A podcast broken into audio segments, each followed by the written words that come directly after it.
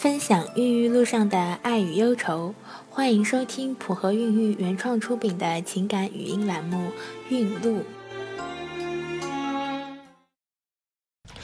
大家好，我是小何医生。今天我们分享的是娜娜的备孕故事。娜娜快三十五岁了，是一个七岁男孩的妈妈。之前因为觉得一个人带孩子辛苦，所以不想要再生二胎。后来二胎政策开放后，街上随处可见大着肚子的孕妇。娜娜忽然也想再生个女儿，因为觉得女儿是父母贴心的小棉袄，所以决定要生二宝的想法。有了这个想法后，娜娜和老公商量着去取环。节育环取了后，医生夸娜娜坚强，一点都没哭。换做别人，可能早就哭得稀里哗啦了。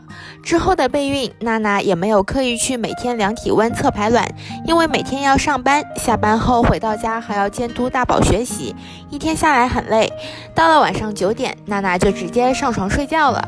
第一个月的备战失败了，娜娜也没有觉得失望。怀孕是件顺其自然的事儿，宝宝与你有缘，他自然会来到你的身体里。之后，因为老公忙于工作，经常出差不在家，备孕也一直断断续续的。后来，娜娜在上班期间出现了犯困、发冷、胸胀、头晕等症状，但是也没太当回事儿，只以为是月经要来了。没想到第二个月的月经没有来，早孕试纸测出了两条淡淡的杠，娜娜才反应过来自己这是怀孕了吧。可是这一次的好消息并没有持续太久，几天后，娜娜有些见红，再去医院抽血，医生说生化掉了，保不住，就这么结束了。本来生化是未成功着床，胚胎与母体就还没有建立联系，就这样无情的失去了宝宝。他来的无声无息，只是通过各种症状告诉妈妈他来过，他努力过。但缘分就是这样，他该来的时候来过了。她不该久留的时候，抬脚就离去了。备孕不成功，老公连连安慰她，不要太过紧张焦虑。或许宝宝就在不经意间悄悄地来到我们身边了呢。